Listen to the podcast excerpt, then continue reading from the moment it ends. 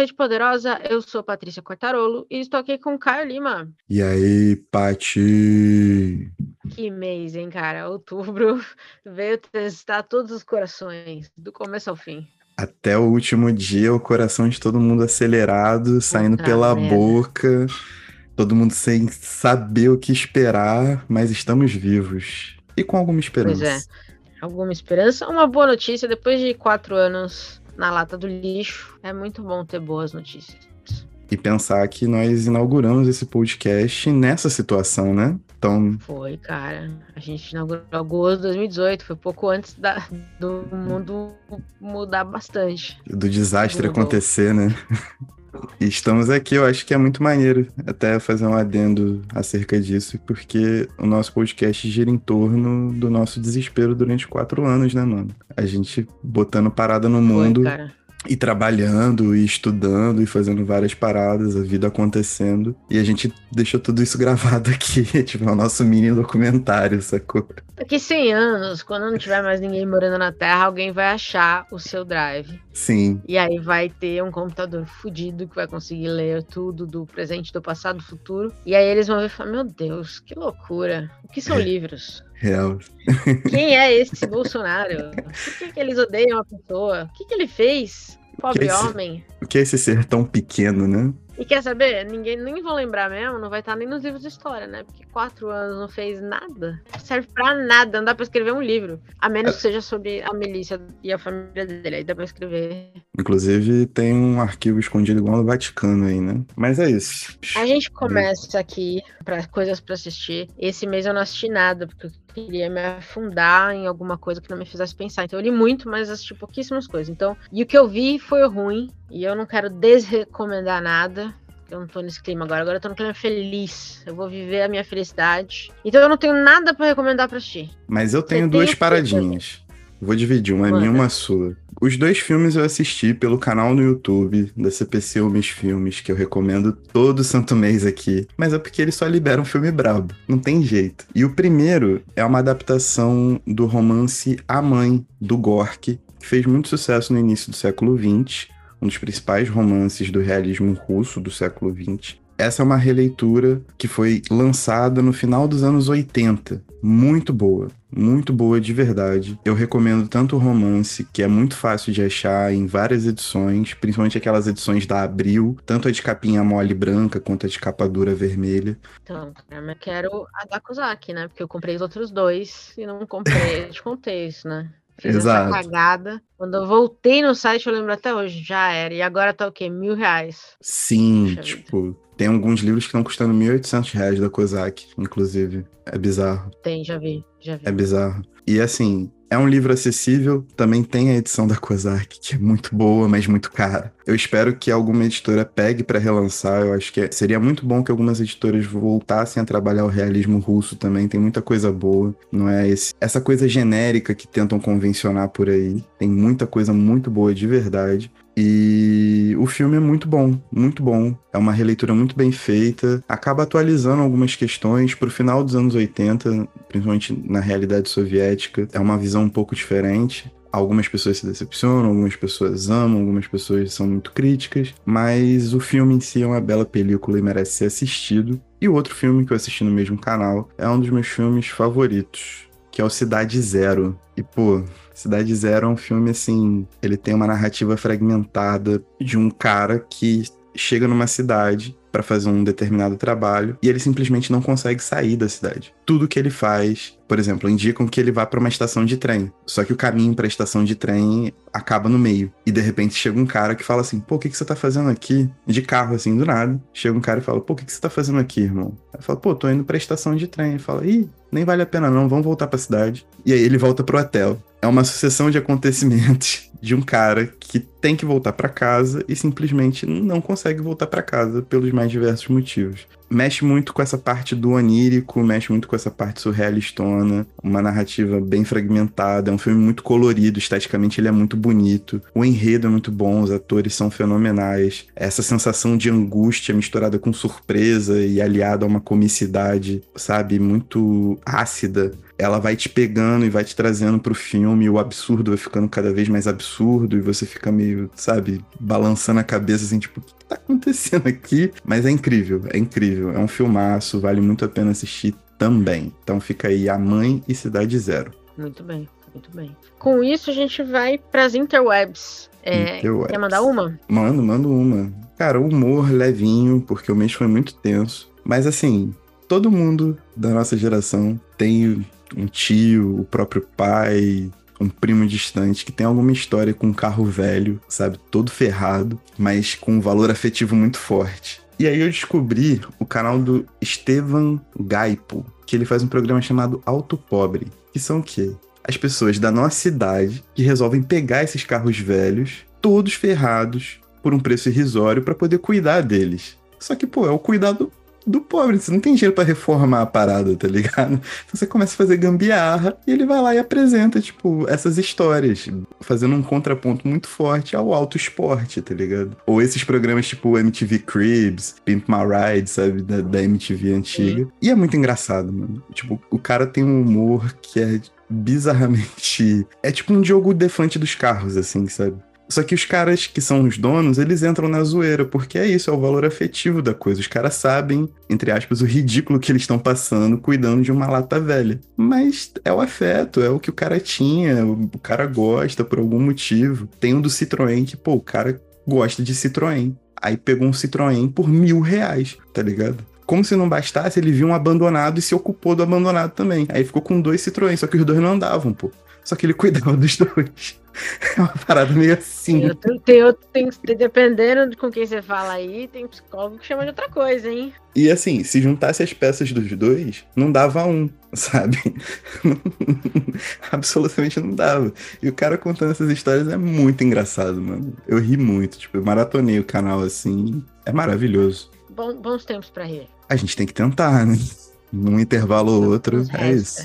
Exatamente. A minha recomendação ela é bem puxando o saco mesmo, porque a gente tá, né, aprendendo, indo devagarzinho no YouTube, onde a gente começou a lançar os nossos vídeos originais. Que nada mais é, a gente começou com é, dois episódios, não, meu um seu, sobre é, as nossas antibibliotecas e que a gente vai aos pouquinhos mostrando pro pessoal. Acho que a gente tem bibliotecas muito legais, porque elas são muito diferentes, mas muito parecidas ao mesmo tempo, assim, em vários sentidos. Acho que o Luiz comentou isso uma vez, ele falou que queria ver, ou a Rê, eu queria ver as bibliotecas de vocês, assim, que juntas acho que a sua é cheia de coisa mais indie, mais doida e tal, e a minha é um pouco de tudo, né, um suco de tudo. E, e, a gente vai mostrando aos pouquinhos e tudo mais, mas a gente está aprendendo ali no YouTube, então seria muito, muito legal se vocês puderem dar uma olhada e contar o que vocês acharam. A gente está aí sempre esperando um, um, feedback, um comentário. Pode deixar o que você um feedback, porque tem a mindset. Já me dá até um.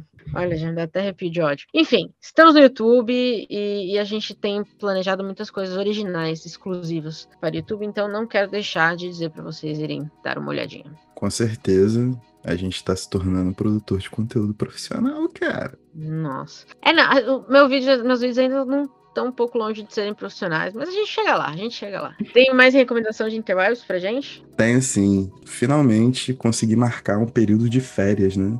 E vou poder tirar um período de férias. E aí eu falei, pô, finalmente, depois de 10 anos trabalhando, eu vou poder viajar porque eu tenho que marcar minhas viagens com seis meses de antecedência, né? E aí eu decidi meu roteiro e fui procurar me informar, né? Porque eu sou uma pessoa pouco viajada, literalmente. Na cabeça, muito viajada, mas de milhas percorridas. Sim, sim. Né? Pouco viajado. E aí eu fui procurando alguns canais, assim, e é sempre uma galera muito chatinha, muito playboyzinha, assim, viajando, sabe qual é? Eu queria uma parada mais roots, mais, assim, no estilão que eu gosto mesmo sem muita frescura e tal. E eu achei o canal do Mundo Sem Fim. É um casal que eles vão rodando o mundo viajando e eles vão fazendo séries de viagens. E muitas vezes eles vão para os lugares mais de uma vez, então você pode acompanhar, tipo, impressões de 5, 6 anos atrás que eles têm de um lugar e como tá agora, como foi o caso de Cuba, do Peru, eles estão agora numa série sobre Cuba, inclusive, muito boa pô, eles são um casal muito maneiro, mano. Tipo, eles têm uma energia muito boa,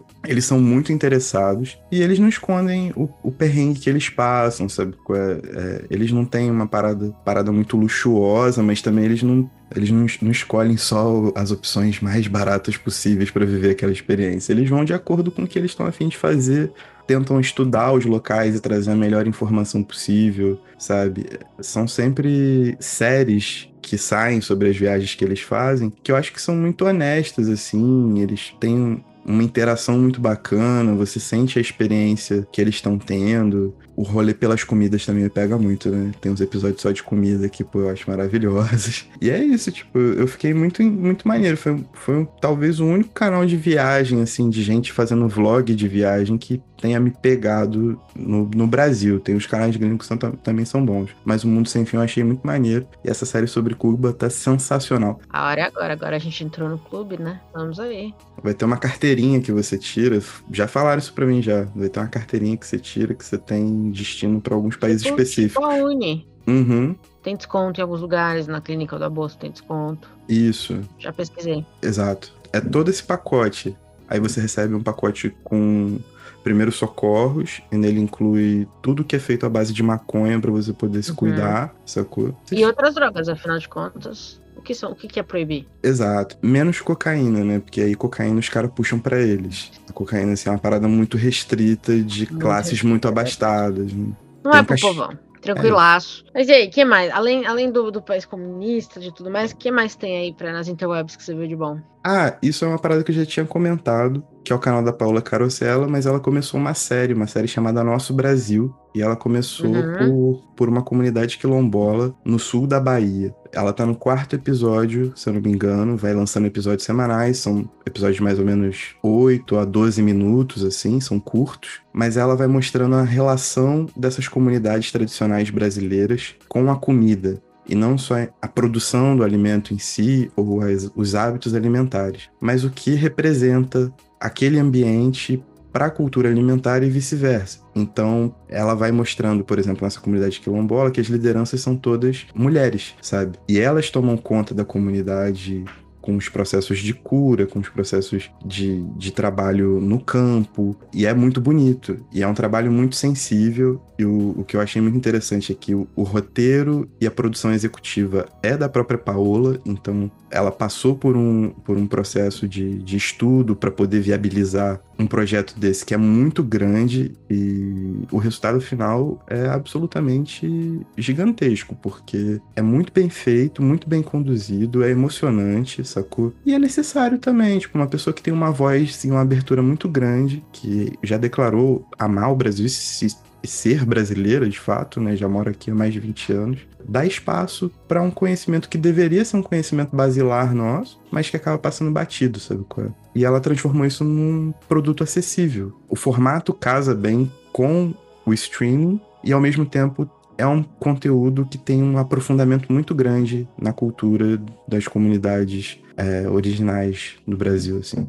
É? Muito foda, muito foda. Eu acho que ela é mais brasileira que muitos brasileiros. Com certeza, absolutamente. Rapaz. Absolutamente. Bom, vamos falar de livro? Vamos falar de livro, é. Uma pausa nesse episódio para te contar umas coisas muito legais. Ouvindo os nossos episódios pelo aplicativo Orelo, você nos ajuda a remunerar toda a cadeia de produção que traz cada episódio para você. É só baixar o aplicativo e buscar por Rede Poderosa. O aplicativo é gratuito. Mas se você tiver meios e interesse, você também pode se tornar um assinante e apoiar a gente ainda mais, recebendo acesso a conteúdos exclusivos. Agora também estamos no YouTube. No canal Rede Poderosa você pode ouvir nossos principais episódios pré-2022 2022 e em breve os principais episódios de 2022 também estarão disponíveis. No www.centralredepoderosa.com.br você encontra as referências de tudo o que falamos nos episódios e a lista completa das recomendações dos BOs. No Spotify e no Deezer você também pode acompanhar a playlist Rede Poderosa Modo Shuffle com as músicas que usamos nos episódios e o que estamos ouvindo no momento. Por fim, você pode nos seguir no Instagram e no TikTok para saber tudo o que está para sair, o que estamos lendo e muito mais.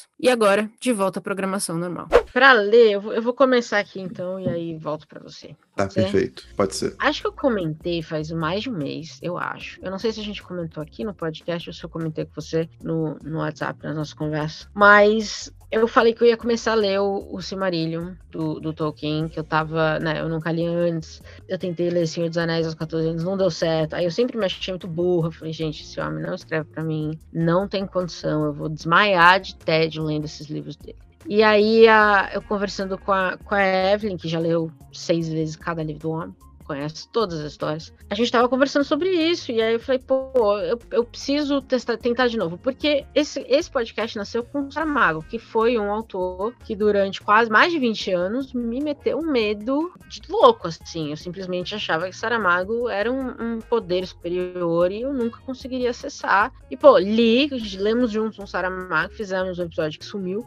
inclusive muito, muito perfeito que seja com do Saramago, né? mesmo que a gente esteja falando dele, mas enfim, tá aí perdido no mundo. É, e nasceu por causa disso. Então, acho que quebrar, acho que à medida que a gente também amadurece como leitor em vários sentidos, a gente também vai perdendo esse receio de alguns autores que pareciam Dostoiévski era outro, para mim também, que parecia inacessível.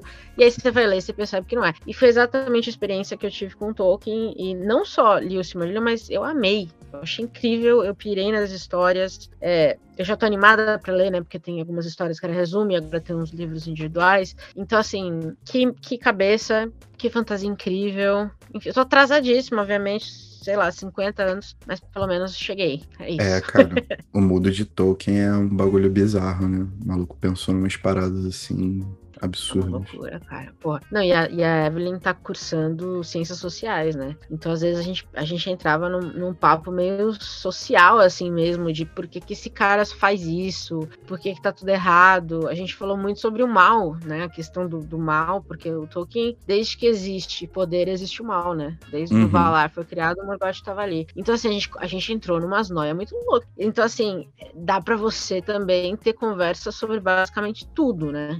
Lendo, lendo esse livro, pelo menos, com certeza. Tem, eu acho que a obra dele tem um aprofundamento muito maneiro. É porque a galera sempre pega o. Sempre pega o Hobbit, as paradas assim, que são situações mais básicas, assim, são livros mais tranquilos, O Senhor dos Anéis, que é obra consolidada, cinema, Oscar, a parada toda. Quando você expande o mundo do Tolkien, assim, é um bagulho bizarro.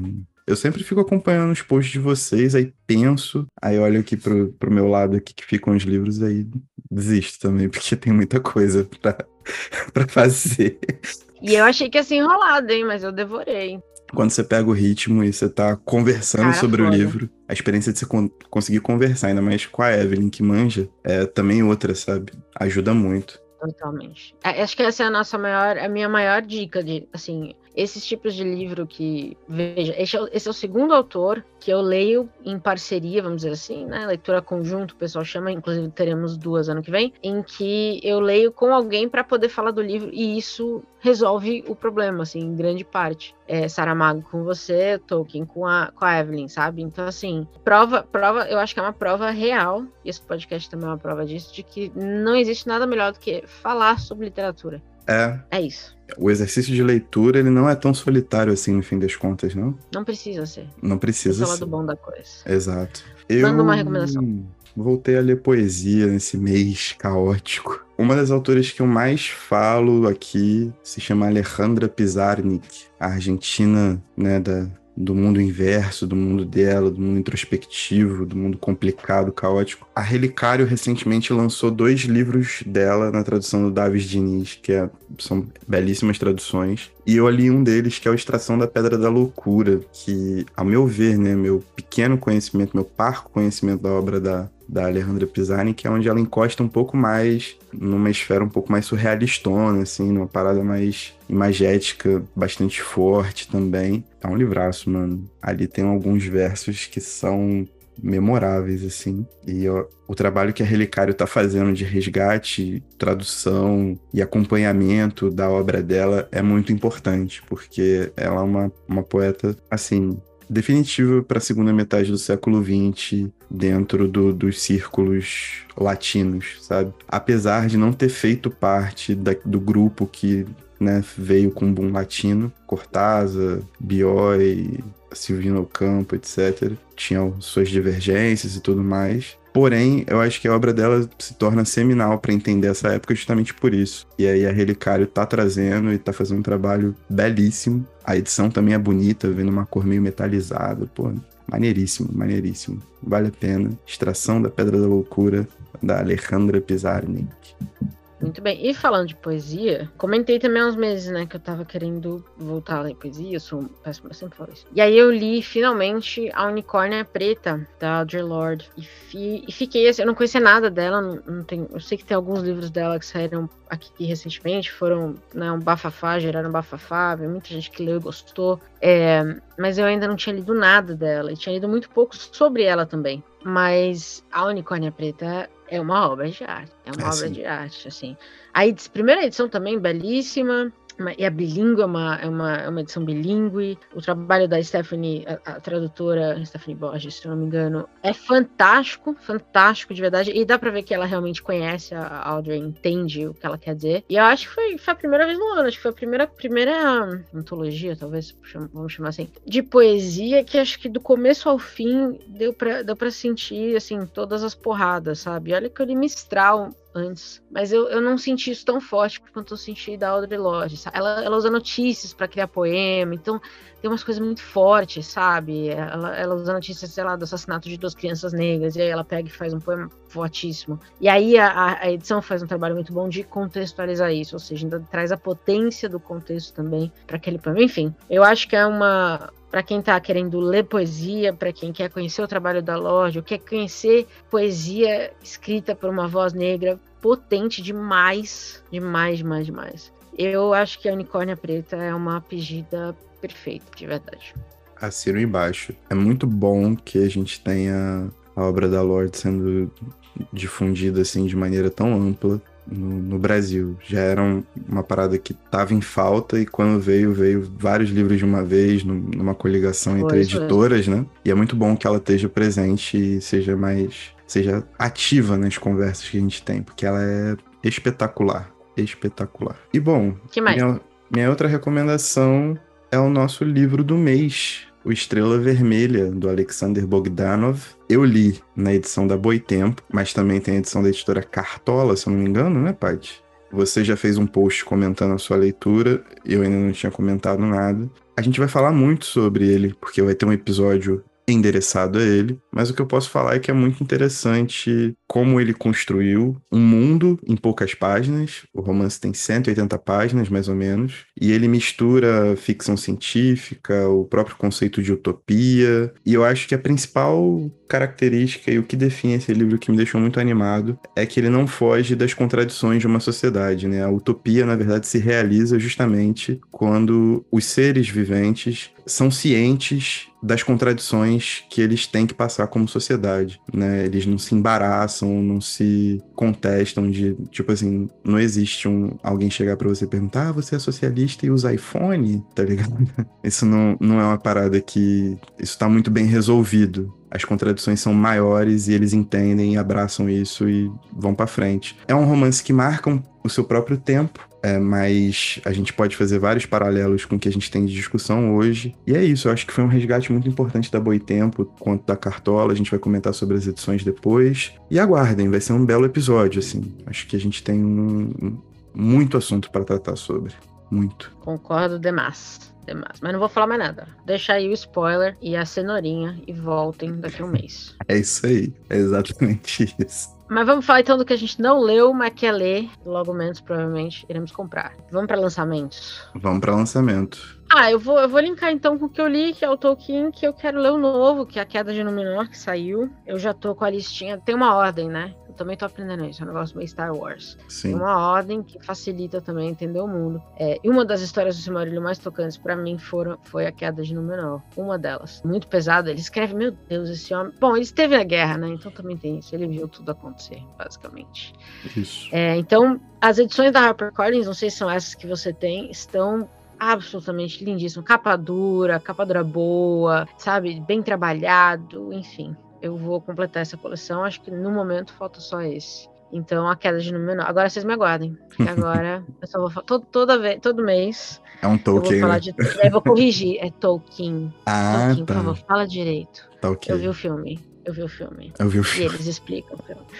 Então, assim, agora eu sou realmente uma, né, uma nerd de fantasia. É você com ele e eu com o canal da CPC, o Filmes, trazendo, né? Tipo, todo mês, todo mês, todo mês. Isso, É o check. todo mês. Todas as categorias tem uma coisa. Exatamente. E aí, o que, que você quer ler de bom? Cara, voltei a estudar minhas paradinhas aqui.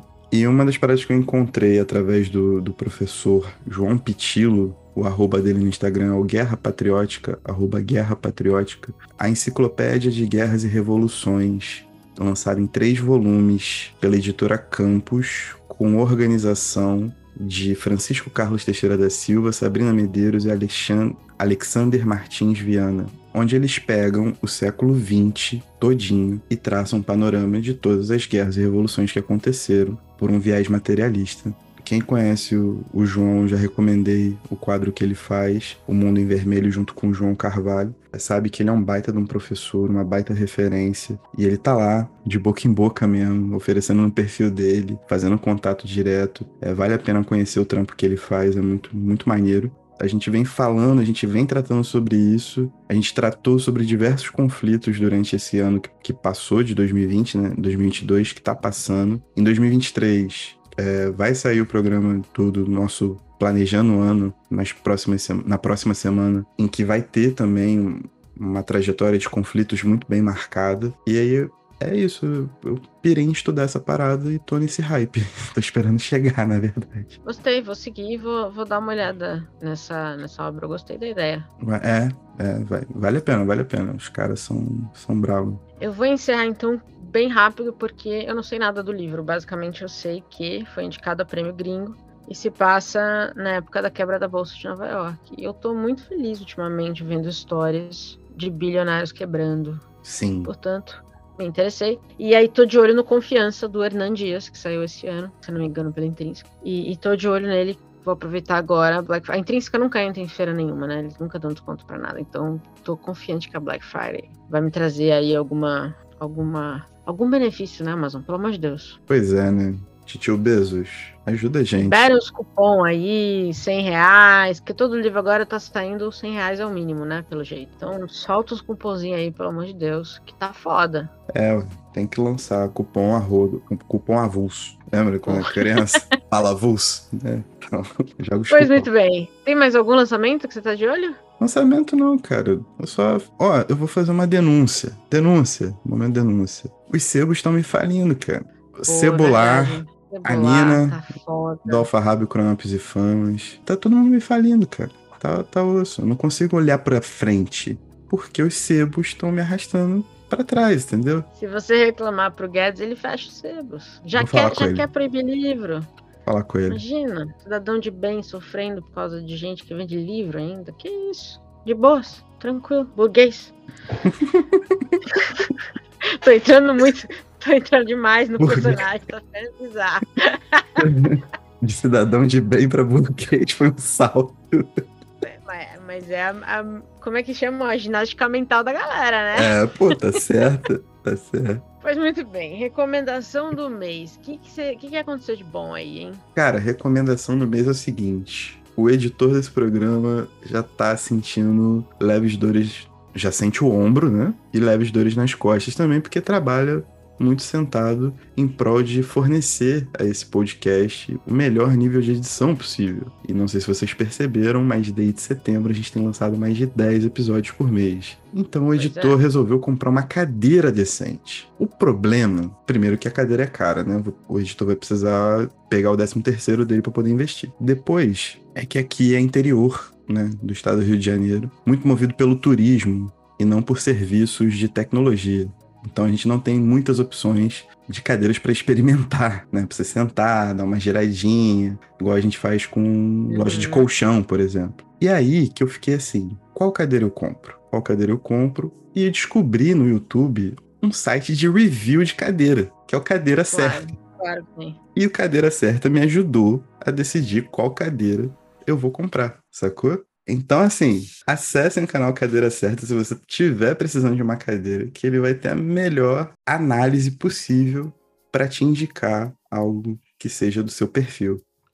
Eu, eu, ia falar chocado, mas eu não tô chocado. O que, que, o que, que não tem no YouTube? O que, que não tem, né? Tipo, tem, tem gente que faz review de liquidificador, tá ligado? Pois é, tem mesmo. Tem mesmo. Mas muito bem. Às vezes a gente precisa realmente de uma ajudinha. No meu caso, falando sinceramente, de trabalhar muito sentado, de tá com o mesão aqui, tá lendo muito constantemente, são atividades que eu fico muito parado. Você precisa de ter uma cadeira em condições para você ter um mínimo de conforto, sacou? Eu sei que nem todo mundo pode dispor disso. Eu também não posso, vou fazer um, um, sacrifício financeiro aí, né? Vou dar uma apertada nas contas. Mas é uma parada que, pô, eu tô me dedicando a fazer, então também é uma ferramenta de trabalho importante, sacou? É parte da ergonomia que a gente tem que levar muito em conta. E aí eu decidi dar esse passo na minha vida. Estou feliz, chorando, mas feliz. O grande compromisso. Mas 10 vezes no cartão, tá tudo certo. É isso. A grande graça do crédito é a previsibilidade financeira. Eu já te é falei isso. essa parada. Você é. sempre tá enrolado. Entendeu? Mas você é sabe isso. que tá enrolado. Não é surpresa, então. Não é surpresa para ninguém. Já ajuda. Para algumas pessoas já é de grande benefício. Exatamente. Falando em estar enrolado, eu vou só reforçar um, um, comentário que você fez no começo do programa, que esse mês eu tirei cinco dias aí de férias, né, entre aspas. É, e apesar de ter que, de outro ainda, né, dar, um, dar um, uma checada nos e-mails aí e tal, mas foram, foram cinco dias que eu pude dedicar a fazer absolutamente nada. Eu não tinha plano nenhum. Tirando um dia específico que eu tinha consultas médicas, que eu tentei fazer tudo no mesmo dia, eu simplesmente não saí de casa e, e, li muito. Foi um mês que eu mais li esse ano, num doce. Justamente, acho que por causa disso. E é incrível como a cabeça, a, chavinha, sabe?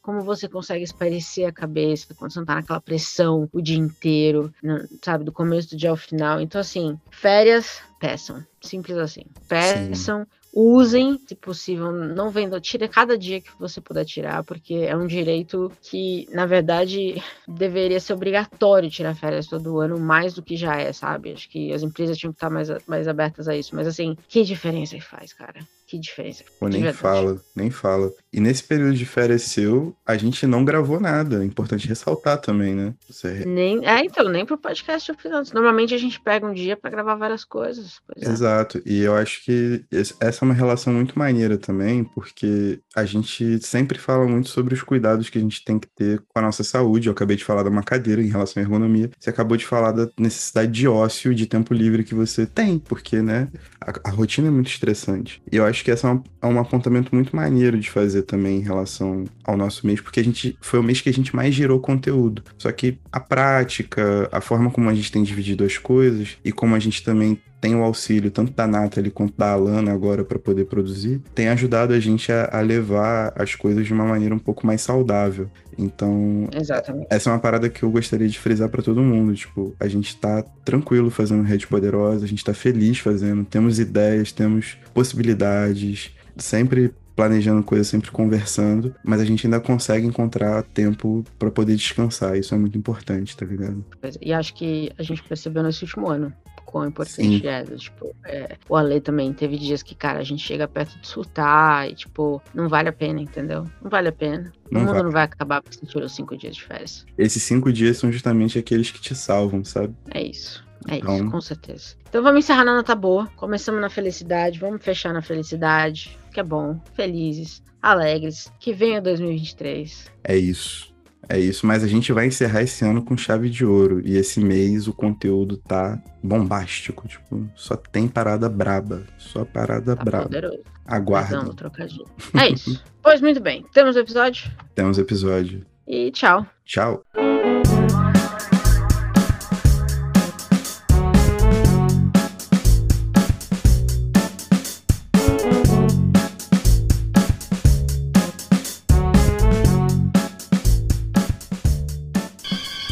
Want you to know the power of the underground.